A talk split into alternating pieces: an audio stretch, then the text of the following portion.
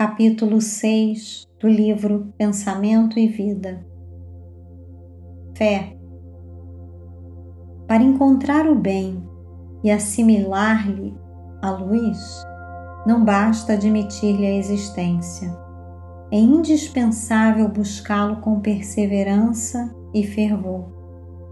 Ninguém pode duvidar da eletricidade, mas para que a lâmpada nos ilumine o aposento, recorremos a fios condutores que lhe transportem a força, desde a aparelhagem da usina distante até o recesso da nossa casa. A fotografia é hoje fenômeno corriqueiro, contudo, para que a imagem se fixe na execução do retrato, é preciso que a emulsão gelatinosa sensibilize a placa que a recebe. A voz humana, através da radiofonia, é transmitida de um continente a outro com absoluta fidelidade. Todavia, não prescinde do remoinho eletrônico que, devidamente disciplinado, lhe transporta as ondulações. Não podemos, desse modo, plasmar realização alguma sem atitude positiva de confiança. Entretanto, como exprimir a fé? Indaga-se muitas vezes. A fé não encontra definição no vocabulário vulgar.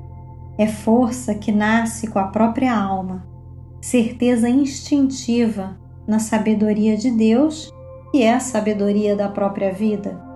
Palpita em todos os seres, vibra em todas as coisas mostra-se no cristal fraturado que se recompõe, humilde, e revela-se na árvore decepada que se refaz gradativamente, entregando-se às leis de renovação que abarcam a natureza. Todas as operações da existência se desenvolvem, de algum modo, sob a energia da fé confia o campo no vigor da primavera e cobre-se de flores. Fia-se o rio na realidade da fonte e dela não prescinde para sua caudal larga e profunda. A simples refeição é para o homem espontâneo ato de fé.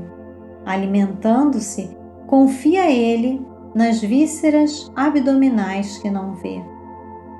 Todo o êxito da experiência social resulta da fé que a comunidade empenha no respeito às determinações de ordem legal que lhe regem a vida. Utilizando-nos conscientemente de semelhante energia, é-nos possível suprimir longas curvas em nosso caminho de evolução. Para isso, Seja qual for a nossa interpretação religiosa da ideia de Deus, é imprescindível acentuar em nós a confiança no bem para refletir-lhe a grandeza. Recordemos a lente e o sol. O astro do dia distribui equitativamente os recursos de que se dispõe, convergindo-lhe, porém, os raios com a lente comum, dele oferimos poder mais amplo. O bem eterno é a mesma luz para todos, mas concentrando-lhe a força em nós, por intermédio de positiva segurança íntima, de certo, com mais eficiência lhe retrataremos a glória. Busquemo-lo, pois, infatigavelmente, sem nos determos no mal. O trono podado oferece frutos iguais àqueles que produzia antes do golpe que o mutilou.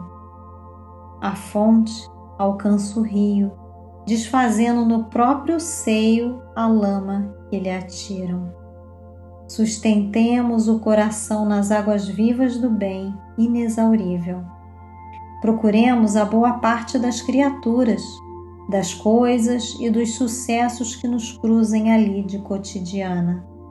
Teremos assim o espelho de nossa mente voltado para o bem, incorporando-lhe os tesouros eternos e a felicidade que nasce da fé, generosa e operante, libertar-nos-á dos grilhões de todo o mal, de vez que o bem, constante e puro, terá encontrado em nós seguro refletor.